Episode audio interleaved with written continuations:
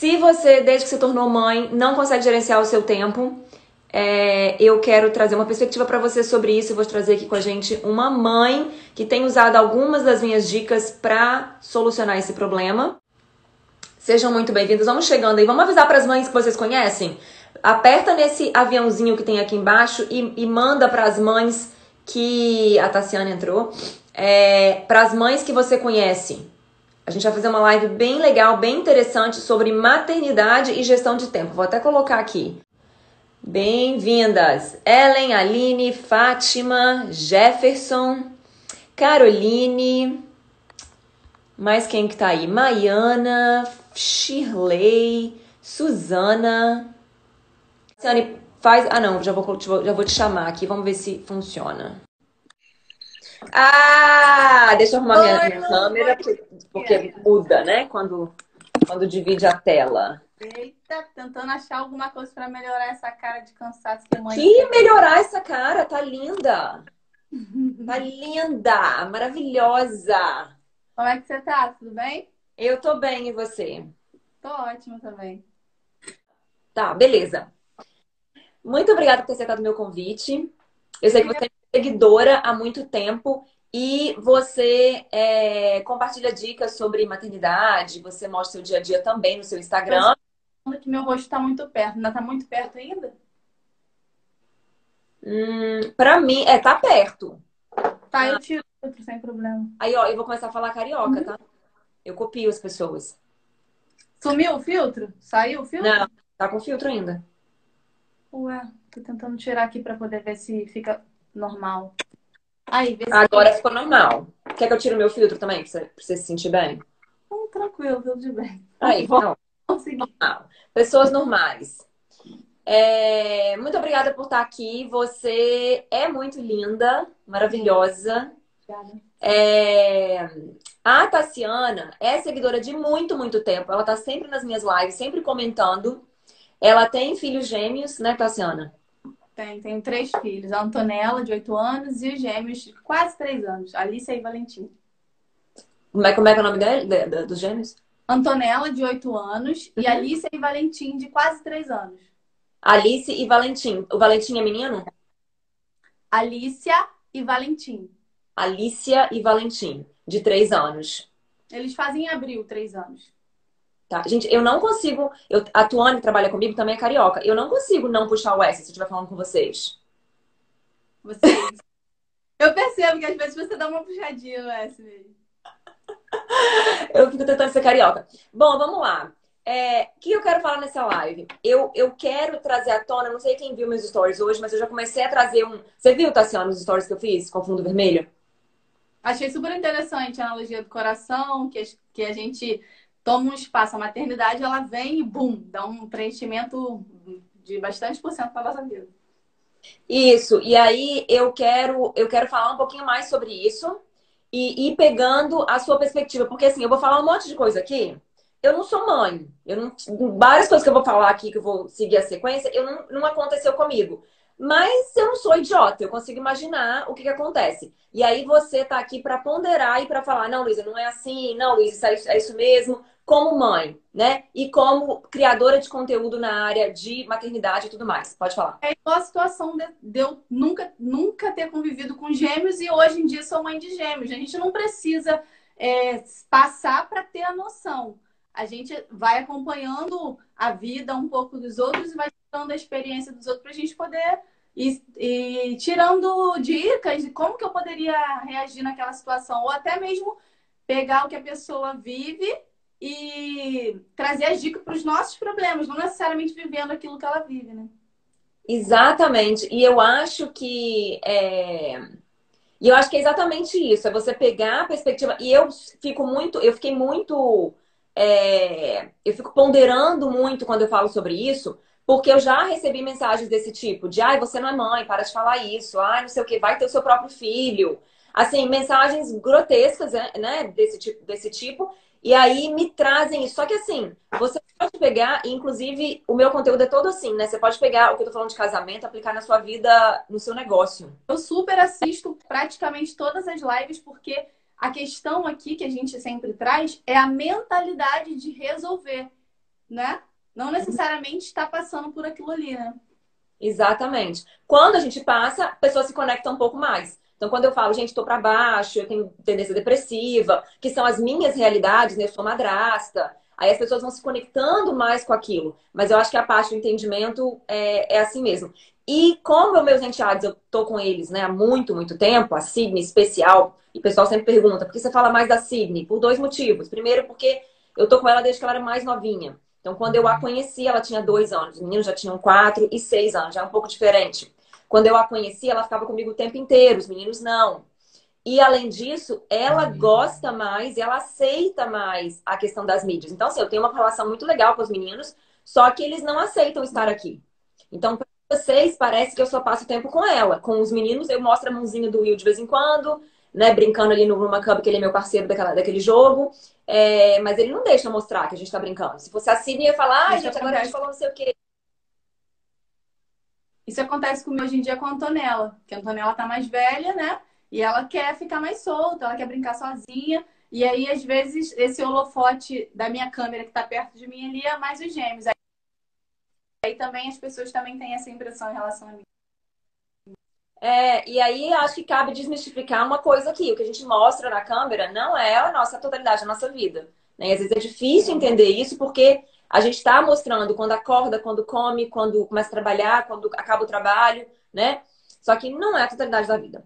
Bom, mas o que eu queria trazer para a gente sobre essa questão de maternidade é o seguinte: nós somos seres emocionais. A gente tende a viver com o nosso coração, né? E, e quando e aí a gente tenta trazer essa parte emocional, essa parte do nosso coração, a gente traz para nossa vivência da realidade. E aí acontece esse choque, que eu acho que é o que faz muitas mães pirarem o cabeção. Então, o que, que eu penso?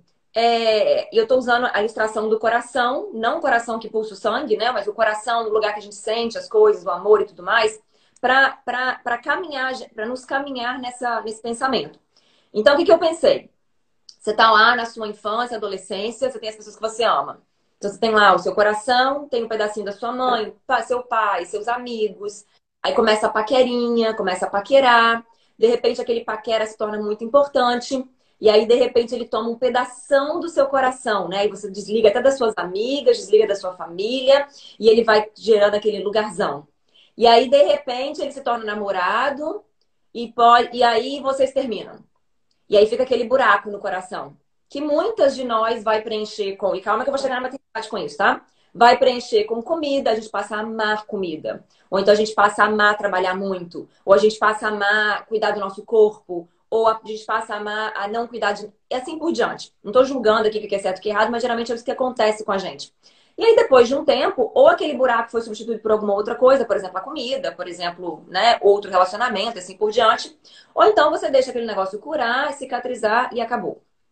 De repente, você conhece outra pessoa, vai vivendo esse processo todo de novo, você se casa e aquele cara preenche a boa parte do seu coração.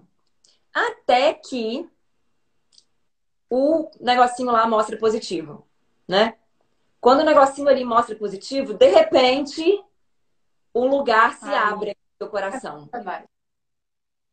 Né? Né? E aí, e aí você. Pode falar, pode falar. Não, é porque tinha é, falhado um pouquinho a ligação, a, a, a internet. O que, que você falou? Automaticamente, a, você, o foco, você tá ali, relacionamento, ou mesmo daqui a pouco você vira e faz assim, bum, o foco vai na hora, é automático, não tem como. Até mesmo. Vai. Pode falar. E aí, é, eu acho que assim, vamos dizer, 50, 60% do coração fica tomado ali com aquele, só com aquele positivo, né? Assim, eu, eu, eu, imaginando como que vai acontecendo dentro do coração. E de repente você vai lá, faz seu primeiro ultrassom e você vê o coração pulsar. Aí vai, sei lá, 70, 80, 90% do seu coração tomado por aquele ser que você nem conhece. E de repente, quando você encontra esse ser pela primeira vez, né, tem aquele primeiro contato e começa a ver seu coração, aí já aí é tudo. Aí, como eu falei lá nos meus stories, aí os outros que lutem para ter uma parte na sua vida, acabou. E quando você começa aquele processo de você se tornar a heroína dessa pessoa, porque assim, não interessa se você é boa ou se você é ruim. Você é o que ele conhece. Então, assim, quando a Antonella tá pequenininha, né? É... se você deixava ela passar fome por um tempo, se você alimentava ela na mesma hora, na hora que você aparecia com seu peito, você era a heroína dela, né? E a satisfação dela, o sorriso dela, a alegria dela, aquela coisa, né, toda dela, vai tomando o seu peito, vai tomando o seu peito. E aí, é... eu acho que assim, a gente fica com um amor tão grande, o coração fica tão cheio. E aí, quando você fica grávida de novo, quando você pensa em engravidar de novo, você fica pensando, como que eu vou conseguir amar tanto? Você passou por isso? Isso, eu senti esse, esse baque de medo de, de tomar o espaço da Antonella, né? Tá me ouvindo? Nesse momento é, que eu engravidei, a, segunda gravidez foi um, um, ambiente da minha vida totalmente diferente, um ambiente mental. Eu já queria engravidar, eu estava é, alguns meses pensando em engravidar, porque a história daqui da minha vida é que ela começou a questionar: mamãe, eu quero um irmãozinho, mamãe, eu quero ter uma irmã, um irmão. Ela não, não determinava exatamente o sexo. Então a gente começou a conversar. Eu também tenho até vídeo falando sobre isso. A gente começou a conversar. É e eu comecei a me questionar, então, será que é isso mesmo que eu quero? Ter, ter mais outros filhos? Eu sempre quis três, ter três filhos. E aí, em 2000, eu engravidei em 2017 dos gêmeos. Eu já estava numa fase de profissional é, muito boa. Eu estava com a rotina a Antonella estabelecida. Eu estava crescendo no meu trabalho, né? Eu parei de...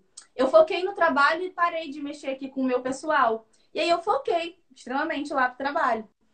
E aí, tava lá no auge trabalhando e a gente começou a conversar sobre ter um segundo filho. E aí, é, é, essa história é muito legal. É, eu tenho um vídeo falando sobre isso no meu YouTube. E eu conto como que eu descobri, como que foi o, mais ou menos o, o, a conversa de novo filho dentro da família. E aí eu comecei a conversar, né, com o Jorge, falando sobre Ó, eu queria muito ter três filhos, mas antes dos 30 anos eu quero ter três filhos. Eu tinha 27. Essa conversa começou aos 26, falando sobre isso. Só que eu falava assim, eu quero ter um filho até os 20, mais um filho até o final dos 28 e eu engravidar até antes dos 30 chegar. Eu queria ter esses dois filhos antes dos 30 anos. E, e na, na, na história, para quem assistiu o vídeo, foi uma oração de Antonella. Ela ficava no cotidiano da, daqui da casa. Ah, eu quero ter um, um irmãozinho. Só que ela não falava menino ou menina. Ela falava menino, menina, menina. Ah, papai do céu, eu quero um irmãozinho. Aí eu brincava, filho, tô trabalhando muito. É, pede pro seu pai, que a Antonella é filha de, de outro, não é filha do pai dos gêmeos, né? Aí uhum. eu ficava, pede pro seu pai, que eu, a gente tá trabalhando muito. Eu e o Jorginho não tem um tempo de ter agora. Mas a gente, é, entre casal, a gente conversava que queria sim, mas a gente estava num momento de trabalho muito lotado. E aí, passaram-se alguns meses, o bendito positivo chegou. A gente estava muito querendo um novo bebê. Então, por isso que eu não tive essa sensação de que vou ocupar, porque eu já queria ocupar um novo espaço com uma nova chegada de uma criança. O que eu nunca queria imaginar na minha vida é que essa oraçãozinha aí de um menino, menina, menina, menina, que viriam dois. Isso que essa foi Houve a uma confusão. Volta. Os dois de uma vez, né? Exatamente. É o que eu chamo do de, do momento que a gente entrou em um liquidificador, entendeu? Hum, entendi, entendi. É, e, a, o, o, que eu acho que é, alguém falou um comentário, né? Comigo aconteceu isso também. Fiquei com medo de, de ter um segundo, como que eu vou amar? E eu já vi muitas pessoas falando sobre isso. E o que acontece é que o nosso coração se expande. A gente sabe disso, né? E a gente consegue amar muitas pessoas. Então, a mãe de seis, e eu sei que as crianças, os filhos, sempre ficam perguntando, porque a gente não entende isso. A gente não entende que é possível amar muito, muito, muito, muito várias pessoas ao mesmo tempo. Então, eu lembro que na minha casa a gente era três, eram os três, né? Eu, minha irmã e meu irmão. E a gente sempre ficava falando, mãe, quem que você gosta mais? Não sei se na sua casa tem isso. Mãe, quem, quem que você ama mais? Quem que você ama mais? Ah, é a Luísa, né? Ah, é o Matheus, né? Ah, é... Sabe, sempre eu, tinha. Eu, eu, brinco com a minha mãe, que a, a mais nova é a, mais, a, é a preferida. Eu brinco com a minha mãe. Sempre tem isso, porque até a gente se tornar mãe, a gente não entende que tem essa possibilidade. né? A gente, porque a gente tem o nosso preferido, a gente tem a nossa amiga preferida, a gente tem o paquerinha preferido, né? A gente não vê que existe a possibilidade de amar tanto assim. E como mãe, a gente um dia descobre que tem sim, tem espaço para muita gente e do mesmo tanto. Então, uma mãe que tem seis crianças, ela vai amar cada uma individualmente. Eu sei que eu tô falando que é muito óbvio, muito bobo, mas é muito importante para onde eu quero levar vocês no próximo passo. Então, a mãe de seis crianças, ela vai amar cada uma delas o mesmo tanto que uma mãe que tem uma criança só. Só que é... aqui eu poderia pegar o gancho até para falar de outros relacionamentos, mas eu vou deixar isso para outro momento. Mas o que acontece é o seguinte: então a gente tem esse amor enorme, né, por todos os filhos, e aí a gente vai para a prática desse amor. Que o amor não é uma coisa que a gente sente e fica ali, a gente vai praticar. E como que a gente pratica esse amor? através de cuidar da pessoa amada, de comprar coisas para a pessoa amada, de falar para a pessoa amada como a gente a ama, de acariciar a pessoa amada e de passar tempo com essa pessoa amada, né? Fazer atividades com a pessoa amada. Então, eu até acabei de citar aí o que eu acabei de citar, se vocês prestarem atenção, são as cinco linguagens do amor, né? Do livro As Cinco Linguagens do Amor, do Gary Chapman. Então, assim, a gente vai fazer o nosso amor acontecer através de ações. E se você parar para pensar, cada uma dessas ações requerem tempo. E aí eu acho que a gente se bagunça, porque o amor expande, a gente se multiplica, né? o amor gente... se multiplica, só que o tempo não. Então aí que eu tô falando que a nossa, a nossa, o nosso emocional se contrasta com a realidade e a gente se frustra. E isso é uma coisa tão óbvia, tão óbvia, e a gente não se dá conta de que esse que é o problema. Então, apesar do amor ser muito grande, a vontade de amar, a vontade de fazer acontecer ser muito grande, a gente continua sendo limitada pelos, pelas 24 horas. Então, eu que não tenho gêmeos, que não tenho menina de 8 anos, que não tenho né, criança, tenho as mesmas 24 horas que a Tassiana tem. E problema é da Tassiana, que tem três filhos pequenos, né? Ela que tem que se virar. Porque é assim que a realidade acontece. E isso parece tão injusto. Porque agora você tem você, você tem tudo que você tinha e ainda seres que não conseguem fazer nada. É, eu eu acho que eu te conheci num momento onde eu estava em maior crise de e agora o que que eu faço?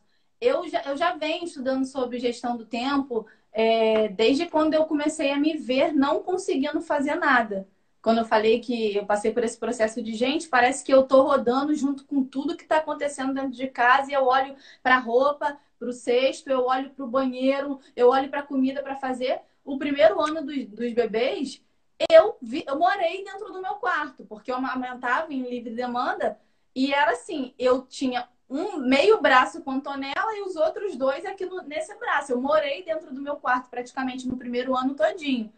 E eu tenho aqui um, um relato do, do, dia do primeiro ano, que quando eles fizeram um ano, eu chego a me arrepiar, fico até emocionada, que parece que eu eu virei a virada do ano. Quando você fala assim, feliz ano novo, parece que eu fiz assim, voltei, voltei, estou aqui, estou viva.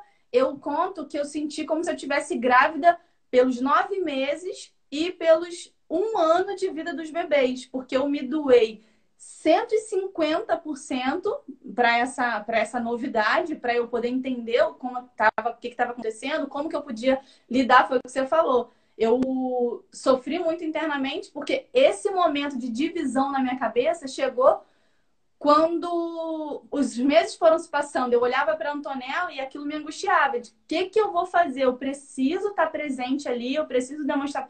E tem um, uma grande, um grande porém foi o primeiro ano de, que era a alfabetização dela. O primeiro ano dos bebês era um, ano, um dos, dos anos mais importantes da, da primeira infância dela, que era a alfabetização. E aquilo ali, para mim, eu, foi esperado. Eu pensava em como que eu ia lidar, porque eu sempre gostei é, de ensinar, sempre gostei de estar ali próxima. E quem me conhece antes de, de ter os, os dois bebês, eu era muito assim quanto a nela, era roupinha igual, era foto, mãe e filha, cuidados com ela. E eu realmente senti o choque um ano depois. É como se eu tivesse vendado os meus olhos para os bebês. Como eu falei, parece que eu fiquei grávida é, um ano e nove meses. E aí eu me... Mas claro que na medida do possível eu reparava isso ao longo dos dias e, e tentava correr atrás do prejuízo. Mas era, eu, era sempre assim. enquanto a consciência de não gerir o tempo não chegou, eu ficava correndo atrás do rabo, assim, ficava ali rodeando e tentando dar atenção para ela, tentando ser melhor aqui e todas as outras áreas que estavam aqui à minha volta, entendeu? É, é.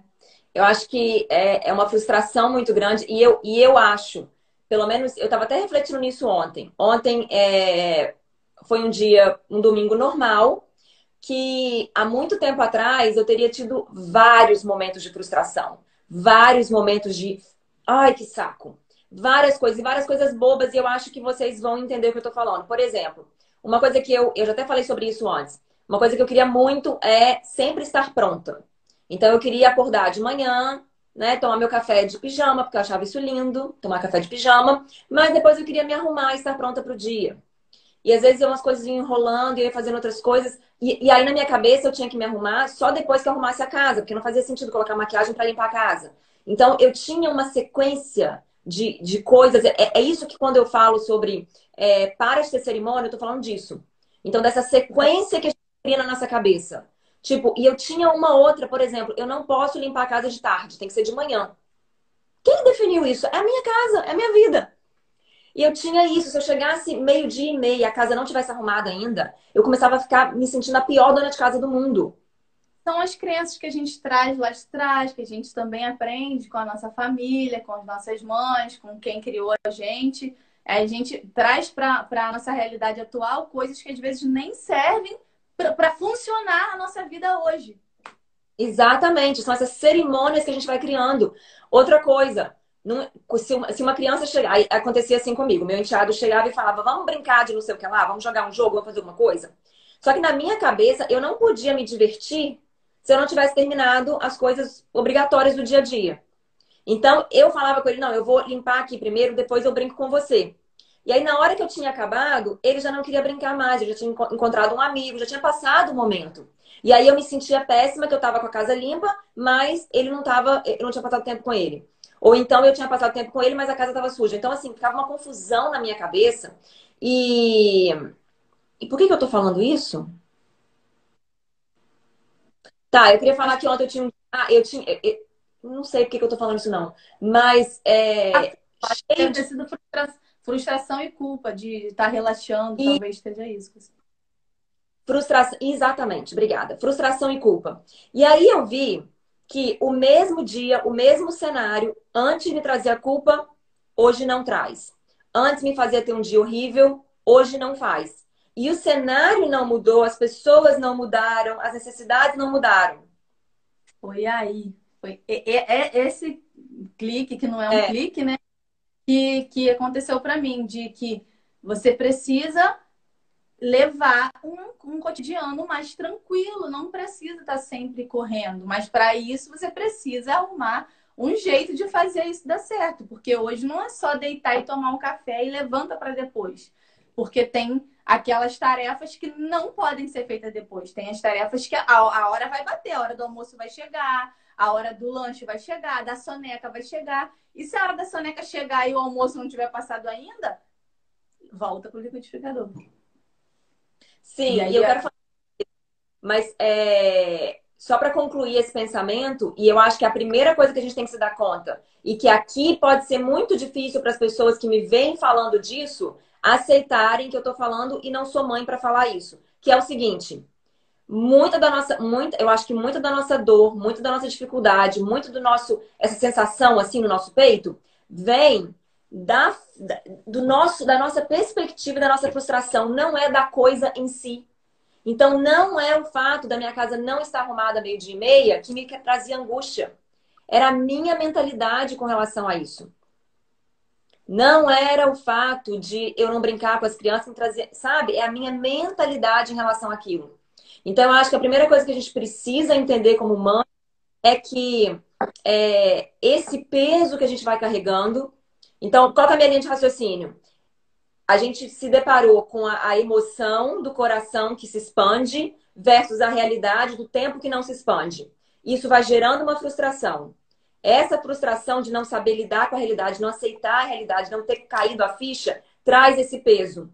E aí a gente chama esse peso de é muita coisa para mim, eu tenho que fazer tudo sozinha, como é que eu vou dar conta disso? Não é esse o problema.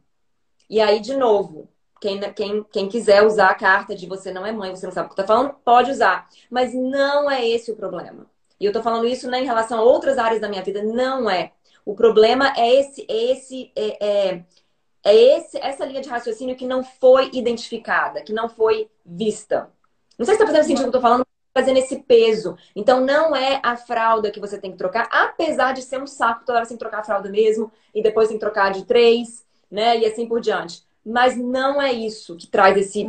Gente, eu assisti um. Assisti um, eu, assim, eu acho que. Eu assisti muita coisa sobre gestão do tempo, mas eu acho que o, o jeito que você coloca seu conteúdo fez, e eu ter assistido muitas vezes, fixou na minha mente uma coisa que, que eu acho que se eu tiver, devo ter mandado esse vídeo para todo mundo que encheu o meu saco de você consegue e você não consegue fazer as coisas.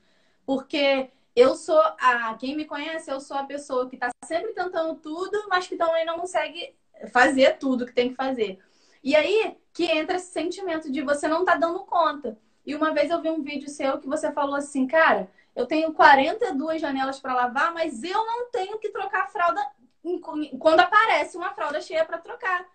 E ter entendido isso que, cara, tá tudo bem. A sua janela não é a prioridade. E, e ficou muito claro na minha cabeça sobre o momento que você passou, que você está passando hoje, esse um ano até tal tempo que você vai colocar, tá? O nascimento até o tempo que você vai colocar, que vai ser o seu foco, que é o foco de você estar tá ali para ele, para a criança. Tem uhum. gente que fala, ah, mas eu não nasci para isso, ah, eu não quero ficar em casa porque meu momento profissional é, é agora é mais importante tudo bem, mas lembrando também que vai passar. Vai passar. Você fala muito sobre isso. O tempo não vai ficar te esperando. Você, é, o seu filho só vai ser pequeno naquela época ali. Você só vai ter fralda para cá naquela época ali, porque o tempo vai passar e logo ele nem troca fralda, logo você nem vai estar tá dando colo. Quando você vai ver, tá, tá todo mundo no tamanho dos seus enteados. E, e aí a janela vai continuar ali para limpar e tá tudo bem. Quando aquilo ali caiu aqui assim no meu coração, eu me tranquilizei. Eu falei, cara, eu preciso. Só que também a gente também tem que saber a, a linha ali no meio de não fazer nada e usar as crianças e saber que as prioridades que tem que ser feita. Não só ficar ali olhando para a criança é uma prioridade, porque a gente precisa também das organizações, coisas, a comida e tudo o resto que tem, tem que ser feito, entendeu? Eu quando é, eu entendi essa, essa mentalidade de que tá tudo bem a fase que você está vivendo, como mesmo eu te falei, eu estava aqui no profissional quando eu engravidei, por mais que eu queria, quisesse engravidar. Mas eu, eu tipo assim, eu, eu tive que pisar no acelerador. Tava ali uhum. fazendo muitas festas, né? Como você sabe, eu trabalho com um brigadeiro. Tava ali fazendo muitas festas. Eu trabalhei grávida até o finalzinho é, da gestação, que correu tudo bem. Mas é, eu tive que desacelerar, não tem como. E não estou dizendo aqui para vocês, mamães que estão nos ouvindo, que vocês têm que desacelerar. É uma escolha, é uma decisão. Você decide se qual é a prioridade da sua vida. Mesmo que você tenha sido mãe. Tem gente que, que, que contrata babá, igual é, CEOs que lidam, né? Pessoas que não podem sair, ou que podem, ou que não escolhem sair. Porque essa questão é escolher sair, é escolher entrar. E você decide é. se você quer maternar naquele momento ali, se doar para a maternidade. Não vou dizer 100%, porque ninguém também é mãe só 100%. A gente tem outros papéis na vida, mas a maternidade nos consome. E até a gente fazer esse equilíbrio na mente de que não é só o filho, tem outras coisas, tem um, tem um caminho a ser percorrido, né? Sim, e eu, eu gosto de duas ferramentas para colocar isso aí que você falou em prática mesmo no dia a dia. Porque uma coisa é você falar, gente, não se culpem, deixa a janela suja, tá tudo bem. Uma coisa é você falar isso. Outra coisa é você estar tá ali olhando para sua janela suja e você não sabe se você coloca a perna para cima na hora que o menino dormiu ou se você tem mesmo que limpar a janela, né? Então, é uma situação que a gente passa o tempo inteiro. E como que eu resolvo isso na vida das minhas clientes, na vida, né? Eu, eu falo para as pessoas aqui na, nas mídias sociais e eu criei um curso para isso. São dois é, duas ferramentas. A primeira é de entender os papéis. Então, é... e sim, é mais bonito na teoria, mas dá para trazer isso na prática com a segunda ferramenta que eu vou falar. Então, a primeira ferramenta são os papéis. Você precisa entender que você tem vários papéis.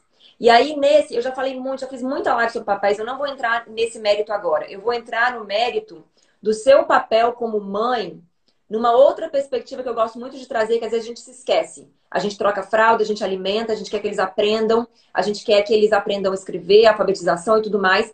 Mas a gente se esquece muitas vezes que a gente está criando um ser, um, um, um ser humano que vai viver o mundo real.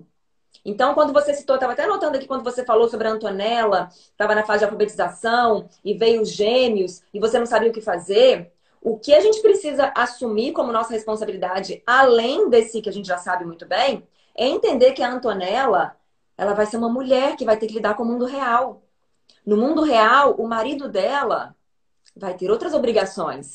No mundo real, o chefe dela não vai atender quando ela tiver uma dúvida. No mundo real, ela vai ter que se virar e ela vai sofrer e ela vai errar e ela vai não aprender uma coisa na hora que ela precisa aprender. Então, assim, não é. A gente gosta de ser a salvadora da pátria porque, porque dói menos. Então, quando você tá ali para sacudir, tá para acudir, tá ali para fazer acontecer, não te dói. Você vê que tá tudo fluindo. Mas e a Antonella? O que, que ela vai se tornar se ela tiver tudo perfeito? Não, ela vai se pessoa que espera de todo mundo e ela vai se tornar uma pessoa que não teve um referencial da mulher completa que ela precisa ser quando ela crescer. Então, quando você, mulher, deixa o seu marido de lado, deixa os seus cuidados, seu autocuidado de lado, deixa a sua casa toda de lado, e claro que não estou falando de limpar uma janela, estou falando de tudo jogado. Quando você se perde na sua maternidade, você está criando uma referência, a primeira referência que a sua filha vai poder ter, uma pessoa que não é completa, criando ela numa bolha.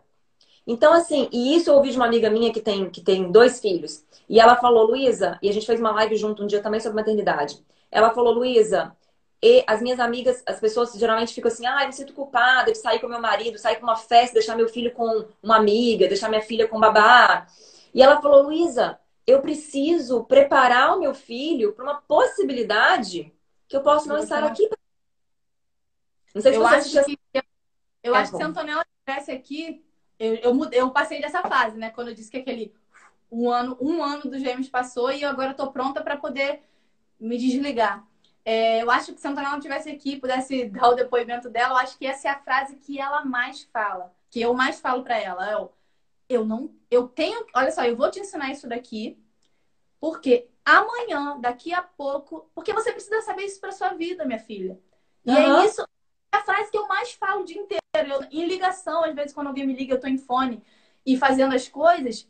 Aí eu tenho, a minha amiga falou isso para mim, acho que deve ter uma semana. Ela, amiga, você tem uma praticidade de explicar as coisas. Eu nem vou lembrar o exemplo agora, mas é, eu falei alguma coisa com ela e falei, ó, eu não vou estar aqui para te falar isso da próxima vez, tá? Então, entendeu? Tudo bem? Claro que não é assim só, a gente não fala só uma vez para ninguém. Ninguém aprende a falar mamãe ouvindo só uma vez. Mas Sim. A gente tem que dar ali o espaço para a pessoa refletir que, ó, realmente, eu, eu, eu, tenho pernas, eu tenho mãos, eu tenho braços, eu tenho que fazer por mim. E eu uhum. virei, sabe, do, do fazer por mim para que uhum. eles aprendam através do exemplo e não através da fala. Para que ela aprenda a fazer por ela... tudo que precisa ser feito, né? Exatamente. Aprender, é, aprender para que ela aprenda a fazer por ela também. E outro dia eu até postei nos meus stories e falei é, que meu, meu, meu enteado chegou aqui e falou: Você tá trabalhando? Eu falei: Tô. Ele falou: Ah, eu queria que você fizesse panqueca para mim. E eu tenho comigo o seguinte, e agora que você falando aí, eu lembrei que minha mãe tinha muito isso também. É, eu criei uma regra para mim. Não sei se minha mãe tinha essa regra, não, mas eu tenho essa regra. Se ele consegue fazer, né, ele no sentido dos meus enteados, meus filhos e tudo mais, se ele consegue fazer, ele tem que fazer. Eu não posso continuar fazendo uma coisa que eles já sabem fazer. Agora, se eles não sabem fazer, é minha função ensinar se eu souber, né? E se eu não souber, falar para ele, olha, eu não sei, vamos aprender, talvez não precisa aprender isso, ignora, né? Mostrar o caminho. E aí, ele, e ele sabe fazer... Oh, desculpa, eu falei junto com você, não vi o que você estava falando. Falei que eu posto muito isso nos meus stories, a independência das crianças. Que essa, eu tenho, todo mundo tem muito essa visão de que o fato de eu ter decidido ficar com eles em casa um certo um certo grande período faz com que as pessoas achem que eu me excluí do mundo, mas não, eu estou em tempo de reclusão, aproveitando a oportunidade da maternidade para eu poder crescer como pessoa. E o que você falou sobre. Ai, meu Deus, fugiu da memória. Você falou, pode repetir o que você falou, que aí eu vou lembrar o que você falou, que, o que eu ia falar. Então, que aí o, o, Will ele apareceu aqui e falou: faz panqueca para mim. Ele sabe fazer panqueca. A Sidney não sabe. Ele sabe. Se fosse a Sidney, talvez eu teria levantado e teria ido lá, lá fazer. Porque é uma coisa que ela não gosta, ela não tem interesse, ela sabe, e ela precisa comer. É, mas o Will, eu falei, você vai lá e faz. Ele, ah. E alguém, porque o povo aqui acha que sabe muito, né? O pessoal que ouve a gente nos stories, eles mandam comentário. Alguém falou para mim assim, Luísa, o que ele queria. Pessoal, é meu. Eu tenho, eu tenho tanta psicóloga aqui que você não tem ideia. De graça, tá? A, a, a mulher falou para mim, Luiz, ele queria um momento com você, ele deve estar carente, ele queria, ele queria atenção. Eu falei, meu amor, sabe o que ele queria? Ele queria praticidade, igual todo mundo quer. Quem que quer ir lá e fazer a panqueca? A pessoa quer a panqueca pronta. Então, assim, da minha casa cuido eu, me deixa quieta aqui, mas, né, comentários à parte, é, é isso, a gente entender. E aí, o que, que acontece? Sobre esse comentário até. Quando você entende os seus papéis, quando você entende até você, onde você deve ir, e encara esse um papel que eu estou chamando a atenção aqui agora, que é de criar um ser humano, um adulto, você começa a entender isso. Porque eu sei que muitas mães ficam, mas como é que você sabe que ele não está carente e que ele está com preguiça? Pô, eu sei que eu estou dando para ele o que ele precisa. Eu sei o meu, eu conheço o meu gado, eu tô aqui. E eu sei os papéis que eu tenho, os papéis que ele precisa aprender a ter. Ele precisa aprender a se alimentar. Ele precisa aprender a buscar uma coisa para barriga. Esse né? é o peso da minha questão em em estar ali é, com eles esse, esse período de tempo. Passar esses valores, essa, essa vida prática mesmo, porque a gente cresce muito no que. A, gente cresce ouvindo que, ai, é, o seu filho precisa. Você precisa ir para o mundo, seu filho precisa entender o que, que é o que, que é a vida, mas ele vai entender por quem. Alguém tem que é. ensinar ele. Alguém tem que ensinar ele. Por isso que eu tomei essa decisão de ficar ali com eles, mas é, eu tenho muito essa responsabilidade de entender que eles não são meus. Eu estou criando eles para o mundo, não é para mim. Por mais que uhum. eu esteja aproveitando que isso seja gostoso, não tão fácil, mas que seja gostoso. Mas o que você falou, é, a minha, a minha, o maior que eu, a maior coisa que eu coloquei na balança é isso. Eu quero passar os meus valores, os meus princípios e, e a vida prática mesmo que eu venho aprendendo ao longo, ao longo do tempo. É, e eu acho que é, eu, eu né, seguindo a minha linha de raciocínio, eu ia falar que tem dois, duas ferramentas para você trazer isso para sua realidade. Primeiro, entender esses papéis. Então, quando você senta de noite, coloca a perna para cima e ele fala: "Mãe, eu queria leite". E é uma criança que pode abrir a geladeira, pode pegar o próprio leite. Você precisa fazer isso. Você precisa mostrar para ele: olha, a mamãe trabalhou o dia inteiro, agora ela está. E não precisa falar isso. Você não precisa falar muita coisa para você ensinar vários princípios para a criança. Pega ela, filha. No sofá, tomando um vinho. Ai, que absurdo, eu tô lá sentada no sofá tomando um vinho enquanto meu filho tem que pegar o leite para ele mesmo. É, ele tem mesmo. Ele precisa aprender quando ele tá com fome, ele precisa abrir a geladeira, ele precisa procurar. Então, assim, não é incorreto, né? É, são os papéis que você está fazendo. Então, quando ele não conseguia abrir a geladeira, você abria e entregava o leite para ele. Agora ele consegue, ele precisa ir atrás disso né? Não de uma forma. E aí entra essa questão que acho que muita gente entende errado do que eu falo. Não é que eu faço tudo para as crianças. Não é que eu não tô nem aí, não faço nenhum esforço. Eu não fico botando um monte de regra e eu mostro para eles na prática o que eles precisam fazer. Então, naquele dia, o Will Você foi lá. Tra... Tá dando uma travada. Você tá me ouvindo? Tá travando para mim. Agora voltou, voltou. É... Voltou normal. Então é isso. Uma é separar os papéis. O outro, a outra ferramenta que eu ia falar é o que eu sempre falo, que é o calendário. É você. E eu tive uma história muito interessante com uma cliente minha de mentoria individual. É pegar esses papéis, pegar o seu objetivo com cada papel, o que, que você almeja alcançar com cada papel e o que, que você precisa fazer em termos de ação mesmo, prática, para chegar lá. Então, por exemplo, eu quero ter minha casa organizada. O que, que você tem que fazer? Tem que dar uma geral, tem que lavar roupa, tem que lavar louça, tem que, né, todos os detalhes. E aí você vai pegar tudo isso e transferir para um calendário, que nada mais é do que uma tabela com uma semana, com todos os dias da semana e todos os horários. E ali você transfere. Quando você faz isso, uma coisa sinistra acontece. Já voltou, né, gente? É, uma coisa sinistra acontece, aconteceu com a minha cliente. A minha cliente tem dois, é, é, dois filhos, né? Um de quatro, acho que de dois anos, quatro, cinco anos, né? Ela é dona de casa, ela trabalha fora, ela tem essas crianças, ela é casada, ela é mulher. E aí, na hora que a gente transferiu tudo que ela queria fazer para ser a vida perfeita dela lá para o calendário, o dia dela tinha que ter umas 36 horas. E aí? É aí que você tem a clareza para entender que, apesar do seu coração ter ficado gigante com todos os filhos, com todos os projetos, com amor pelo seu trabalho, o seu tempo não ficou. Você continua tendo 24 horas.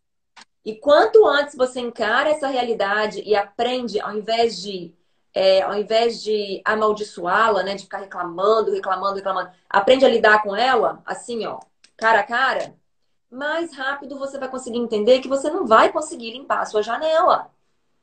E aí você começa a ver o que, que é essencial, o que, que não é, o que, que vai caber, o que, que não vai. Vai ter que diminuir o tempo das coisas. E aí, uma coisa que eu queria falar sobre maternidade na prática, uma coisa que eu fiz desde que eu comecei a cuidar das minhas, dos meus enteados, é, que eu faria, se eu tivesse um neném hoje, é me tornar mais eficiente. O que, que eu quero dizer com isso? Saber o que esperar e se preparar para aquilo. Então, assim, você não nasceu ontem. Você já tem um filho. Tudo bem, na primeira semana, você, a primeira semana está perdidona. Segunda semana começou a melhorar. Mas, gente, depois de um mês. É o famoso nascer de novo. Você mas com a carga do que você já viu do passado, porque ninguém teve filho com um pequeno, todo mundo teve filho grande. Você, você vai estar numa nova realidade e tem que aprender rápido a se adaptar, porque senão não, não funciona. É, e encarar a realidade. Então, assim, depois de um mês que você tem uma criança, você já pegou, já, já deu tempo de você captar que quando você fala que vai chegar no lugar às oito, você não pode começar a se arrumar às sete. Porque antes você conseguia. E é, talvez na sua, na, sua, na, na, sua cabeça você fala, não, dá tempo, eu me arrumo, eu arrumo ele, pego a mala, não sei o quê, certinho. Só que já é para você começar a contar com o cocô que ele faz depois que ele foi trocado. Você não nasceu ontem. Então é isso que eu acho que falta muito pra gente. E aí a gente fica na posição de coitadinha, ai, acabei de trocar a fralda dele e fez cocô de novo. É, recém-nascido faz isso mesmo. Você não pegou ainda que recém-nascido faz isso? É. Então e aí, de novo, fica muito fácil eu falar que eu não tenho recém-nascido. Mas, pô, né? Tem que ficar esperto, não vai ficar sofrendo pro resto da vida. Eu poderia falar, ai, coitada, eu entendo que seu recém-nascido fez cocô de novo. Mas na minha cabeça eu tô pensando, pelo amor de Deus, até agora você não se citou que isso acontece. Então, assim, uma vez ou outra vai acontecer dele fazer cocô duas vezes você não ter contado com isso. Mas também, quando você não tem filho, acontece de você dar uma diarreia de vez em quando, você chegar atrasado. Exatamente. Exatamente. Aí é que entra a parte prática é você já saber mais ou menos o que vai acontecer, é você anotar o que você precisa fazer no dia, mas sabendo que tem é, um ser ali que vai precisar ser atendido em determinadas horas do dia. Um ser humano como outro qualquer, ele tem a hora de dormir, ele vai ter a hora de comer, ele vai ter a hora de brincar, e nesses intervalos é que você tem que estar atento, ó é, eu tenho mais disposição na manhã, então de manhã eu vou resolver tudo que eu tenho para fazer na casa, de tarde eu tiro um cochilo, ou eu tento, ou então eu de tarde eu tenho mais disposição, enquanto ele tira a soneca de tarde e eu vou resolver o que tem que resolver. Mas lembrando que todo mundo aqui tem que entender que tem que pegar é que ó, a fase que eu tô vivendo é de oito anos e dois, e dois anos e meio. A sua fase pode ser de um recém-nascido. Eu recebo várias mensagens, Tassi, como que você com três crianças consegue fazer isso e eu com recém-nascido não consigo? Aí, a parte prática de, do seu conteúdo que eu aprendi é aquelas janelinhas de tempo. Você pega e se compromete a começar e a terminar. Tá brincando ali, você. E não é uma coisa bagunçada da cabeça, né? A gente tem que fazer uma rotina é... e se propor a fazer aquilo na hora que a gente colocou, na medida do possível, comprometer em fazer, em começar e terminar, né? É. E eu acho que uma coisa que ajuda muito, que eu falava muito antigamente, tem um tempinho já que eu não falo sobre isso, é o que, que dá para fazer em sete minutos. Então, às vezes, a gente pensa, sete minutos não dá para lavar a louça inteira. Às vezes não dá mesmo. Mas se você tem sete minutos e você lava metade, ou se você ah, começa a pensar, daqui a pouco você tem outros sete minutos que você termina. Então, assim, no final do dia, aqueles cada sete minutos, mas aí você pensa, ah, não dá tempo de fazer nada, aí você pega o celular, aí você fica lá. Gente, se você é mãe, pelo amor de Deus, é isso aqui não pode existir na sua vida, que é ficar passando pelo feed. Como é que eu dou conta de fazer tudo luto contra esse, Eu luto contra isso aí, porque tem, como você mesmo fala, todo mundo sabe, tem, eles criaram uma rede social pra gente se envolver mesmo. E se a gente uhum. se envolve naquilo, o resto fica pra trás.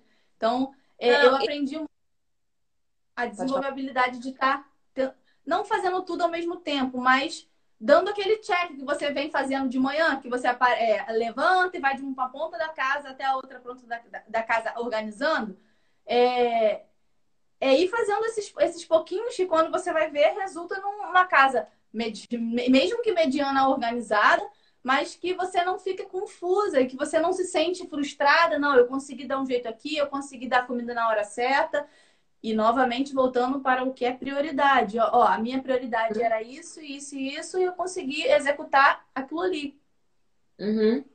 É, e é, é, é exatamente isso, saber o que esperar e se preparar para aquilo. A gente não nasceu ontem, não é para a gente ficar vivendo igual uma barata tonta, como se fosse a primeira vez e aí, eu quero até tocar um pouquinho só na questão do. Ah, e o marido? Qual é a função do meu marido? Ele é pai da criança também. Pô, você tá com esse cara há 10 anos. Você tá com seu filho há 3 anos. Então, tem 3 anos que você vive com seu marido e com seu filho. E toda noite você fica chateada que ele não te ajudou com a criança. Meu Deus do céu. Realidade, a gente tem que encarar a realidade, então se prepara para ela. Tudo bem que você pode questionar: será que devo continuar com esse marido? Será que ele é bom? Será que você... Isso aí é outra história. É outro problema. O problema é que a gente mistura os problemas. Né? Nossa vida está tão bagunçada que a gente vai misturando uma coisa com a outra. Então, então sobre essa frustração que você sente à noite. Você já percebeu que ele não vai ajudar. Então, para que que na sua cabeça você vai pensar que você vai conseguir lavar a louça enquanto ele dá banho no menino? Ele não vai dar banho no menino. Então você vai pensar qual que eu quero que é mais importante nesse momento. Qual que é a ordem que faz mais sentido? Para de contar com uma coisa que todo dia te frustra. Verdade. Então, resolve esse problema. E aí, eu tenho que lavar a louça, tem que dar banho nele. Eu posso colocar ele para brincar no chão do meu lado com esse brinquedinho que ele gosta enquanto eu lavo a louça e depois eu vou lá e dou banho nele. Ou eu posso ir lá dar banho nele agora, colocar ele para dormir, ler a historinha, depois voltar lavar a louça. Qual que faz mais sentido para mim? Qual que é mais conveniente? Qual que vai fazer, vai, vai fazer a mim e ao meu filho melhor, né? né? Vai fazer bem pra gente. Pronto! Deixa o seu marido de lado. Aí depois a gente lida com se você deve continuar com ele, se ele acrescenta na sua vida. Porque às vezes ele não dá banho no menino, mas ele tá pagando a conta, ele te faz rir, você tem um sexo gostoso com ele. Então, assim, olha, a questão é, não é o que é certo ou errado. É errado que ele não te ajude? Provavelmente é. Ele também fez o menino, também é pai dele, também poderia ter responsabilidade. Mas você vai ficar igual uma bobona para sempre, contando com uma coisa que você já sabe que não vai acontecer. E aí eu volto lá no meu ponto original, que é não é o fato de não ajudar que te machuca, é a sua expectativa e a sua e o contar com que ele iria te ajudar que faz você toda noite ficar frustrada. Não é. Eu conheço mães solteiras, conheço mães. É, é, até só citar, mas que também tem gêmeos, eu fico assim, tem gêmeos e ela já nasceu as crianças sozinha. Eu tenho ajuda, né? Mas eu, nos finais de semana, eu passo a semana inteira integralmente com eles sozinhos, então eu tenho que dar conta da função da, da rotina de segunda a sexta praticamente sozinha. Claro que tenho algumas redes de apoio de vez em quando, porque todo mundo tem a sua vida e me ajuda quando, eu, quando podem me ajudar, não com uma, com uma uhum. coisa certa. É, eu acho que a gente se perde muito na maternidade. Estou falando por mim, tá, gente? Não estou falando assim, mas por mim e pelas pessoas que eu conheço. Se perde muito quando a gente deixa de se ver como uma pessoa fora da, da situação da maternidade. Eu acho que a gente tem que se colocar como mãe, sim, mas tem que lembrar que a gente tem a gente tem. Ai, meu Deus. Que não é, não é dividir o coração, mas voltar aquele, aquele momento de quando, quem era você antes da chegada da criança, entendeu? Você dava conta de quê? Aí você começa a se analisar e pensar: ah, mas eu, por exemplo, eu sou uma pessoa que todo mundo me chama muito de enrolada. Eu sempre fui é, meio atrasada com tudo. não tenho muita noção do tempo mesmo, não. Mas doceira. tive. Oi? Falei, doceira é assim, né? Não? Mas tive que aprender a, a, Eu tive que aprender na marra, né? Porque não, eu tive outras pessoas que dependem de mim. E aí, é, eu sempre fui conhecida como enrolada. É, eu tive que aprender na marra a deixar de ser aquela enrolada antes das crianças e agora não tem boa. Agora é, que tem pessoas dependentes, além de só a minha vida, que eu preciso aprender a gerir aquilo ali, fazer a coisa funcionar, porque é, não dá mais para ficar só como a enrolada. Eu acho que a autoanálise de como você está vivendo a sua vida, o que que você, o que que, em que que você está perdendo seu tempo, porque ah, eu não consegui botar a roupa para bater, ah, eu não consegui. É, às vezes tomar banho, eu passo por isso, tá? Não tô sendo hipócrita, eu passo por isso várias vezes na minha semana. Mas também aprendi. Aprendi, aprendi a, a me colocar, olhar ali pro espelho e falar, cara, agora é o seu momento. Eu, eu compartilho muito isso aqui nos meus stories, que eu acho que o que fez a grande diferença para eu conseguir ou não conseguir é eu ter o meu momento. Eu acho que o que você chama de máscara de oxigênio, né? Eu ter o uhum. meu momento que de ficar pronta. E aí eu tô pronta para o que der e vier, porque a maternidade, todo mundo fala, ai, é, ter criança pequena é muito. São muitas surpresas. É e não é, foi o que você falou, né? De que a gente já sabe mais ou menos que o que vai acontecer durante o dia. Então a gente, a gente os imprevistos são só as margens daquele tempo que você determinou para fazer a coisa. É, ah, vai ter a fralda? Vai, mas você começou a lavar metade, metade da já Você já tá ali para lavar a louça na hora que você determinou lavar.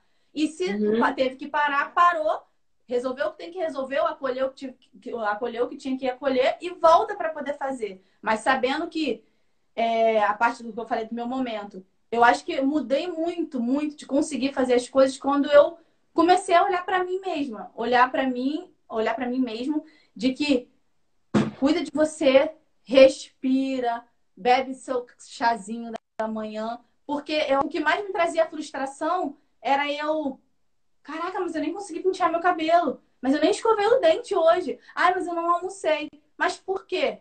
Porque eu acho que eu não me dei, não me coloquei como prioridade, entende? Eu sei que tem um processo de até desde quando a criança nasce até você entender isso, mas eu acho que para quem está grávida e para quem tem criança pequena, quanto antes a gente entende isso, enquanto antes a gente está ali, ó, respirando, a gente vai poder acudir quem está precisando. Eu acho que é mais ou menos isso, entendeu? E de é. forma prática, as dicas que é, você deu, eu também dou aqui no meu dia a dia.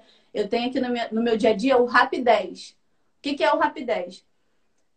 É os 10 minutinhos ali intenso em geral no quarto, catar toalha, botar não sei o quê, é, organiza a louça para na hora da live da Luísa você já tá ali pronta para lavar a louça e, e, e, são vários rapidez do, do dia, 10 da manhã, e não só eu, vou do que você falou, não só eu. A Antonella, os gêmeos, eles têm dois anos, mas eles jogam as fraldas no lixo, eles catam a roupa no chão. Não, não, não é a gente ensina desde o momento que nasce, não ensina quando o caos chega. A gente não ensina quando, a gente ensina para o caos não chegar. E se Exatamente. chegar, tá todo mundo preparado, entendeu? Eu acho que é isso. É, é. E perdi o que eu queria falar. Eu queria, eu queria finalizar com um pensamento. Ah, com o pensamento seguinte. Essa questão que você falou, né? Quem que eu era antes de ser mãe? E aí, tá, você era uma pessoa, funcionava, né? Você era uma pessoa que, que, que tinha uma vida, né? De repente veio as crianças e aí você se torna apenas mãe, vamos dizer, né? Vamos dizer que você. Que algumas. Não tô falando você, você não, tô falando a gente. Aí a gente se torna apenas mãe. E aí, essa criança, ela vai crescer e ela não vai, vamos supor que seja uma filha, né? Ela não vai se tornar mãe assim que ela virar adulta. Ela vai ser uma pessoa que tem que lidar com o sexo oposto, ou o mesmo sexo, né? Com, com relacionamento amoroso, com pessoas, com amigos, com trabalho. E se ela viu em você apenas a função de mãe, se ela viu em você. Ah, é a função de mãe. Yes, baby. I need blank paper. Ah, you're gonna mess it up. Go around here. Go around here. É... Careful, careful. You guys gonna mess up my. Falando pra eles pegarem bem cuidadosos. Ela queria passar por trás da lâmpada. Ia cair a lâmpada, né, gente? Aí a minha belezura aqui dessa luz maravilhosa que eu consegui arrumar hoje não ia ficar funcionando, né? No, you can go. No, that's fine.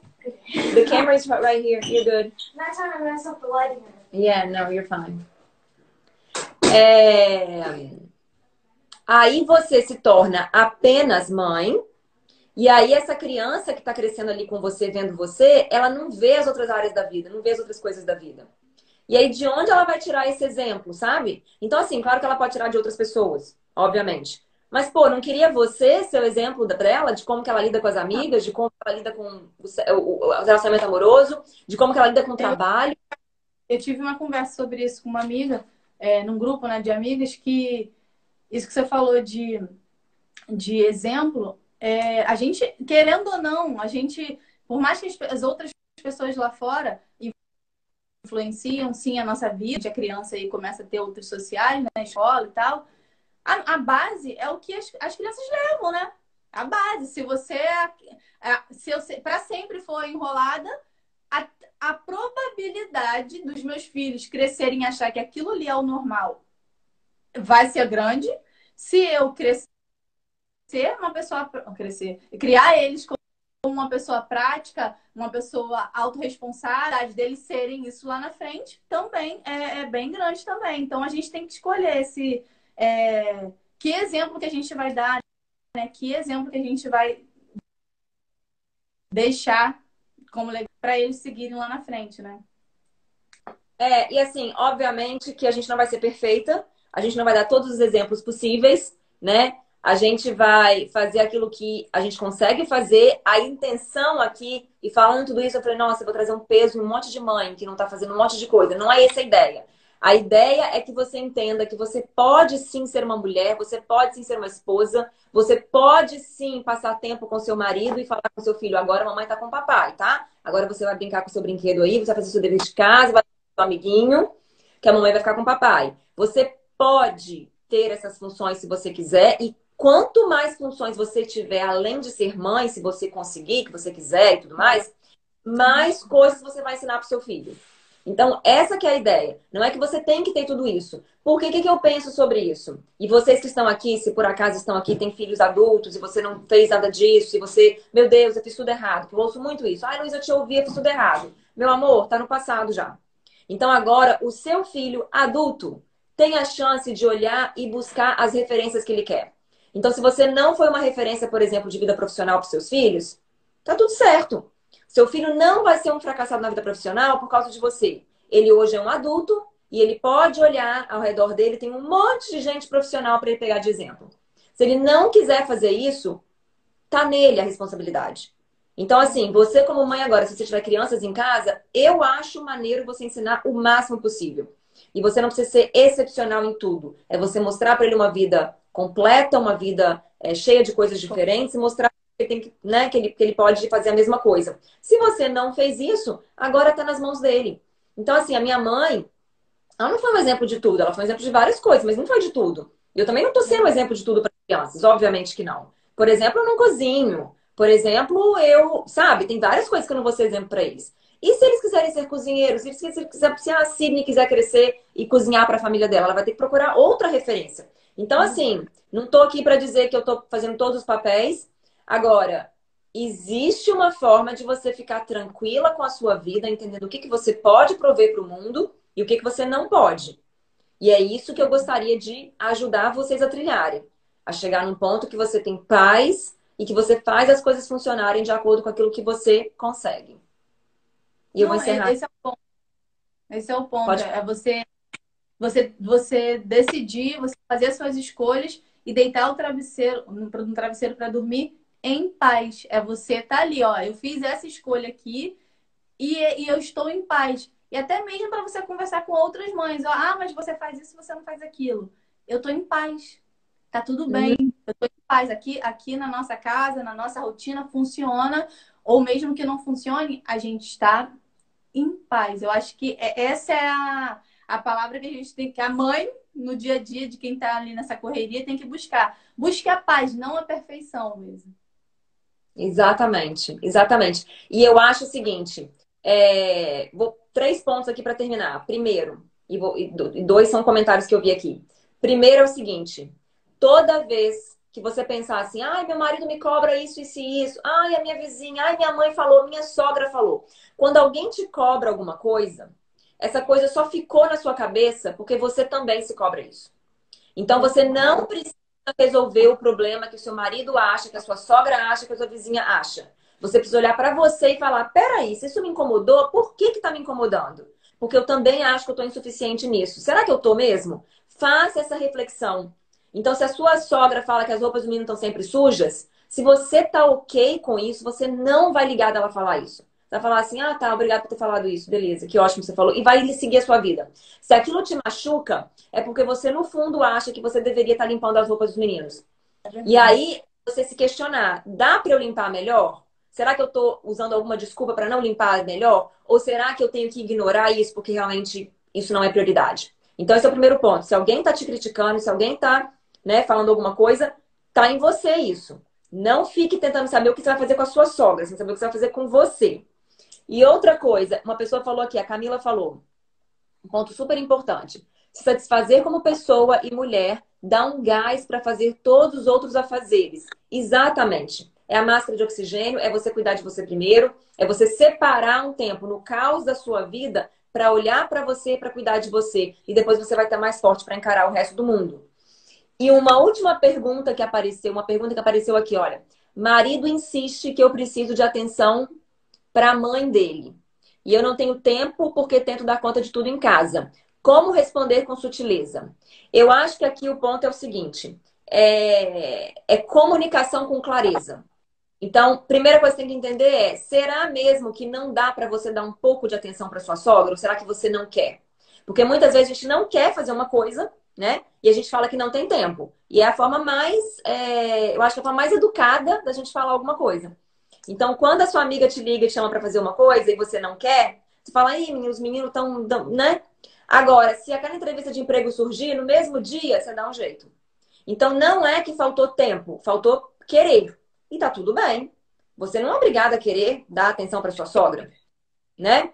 Mas será que por você amar o seu marido, talvez não dá para você fazer alguma coisa e talvez entender que atenção é essa que ele acha que você tem que dar? É uma ligação por semana? É, é almoçar na casa dela um dia?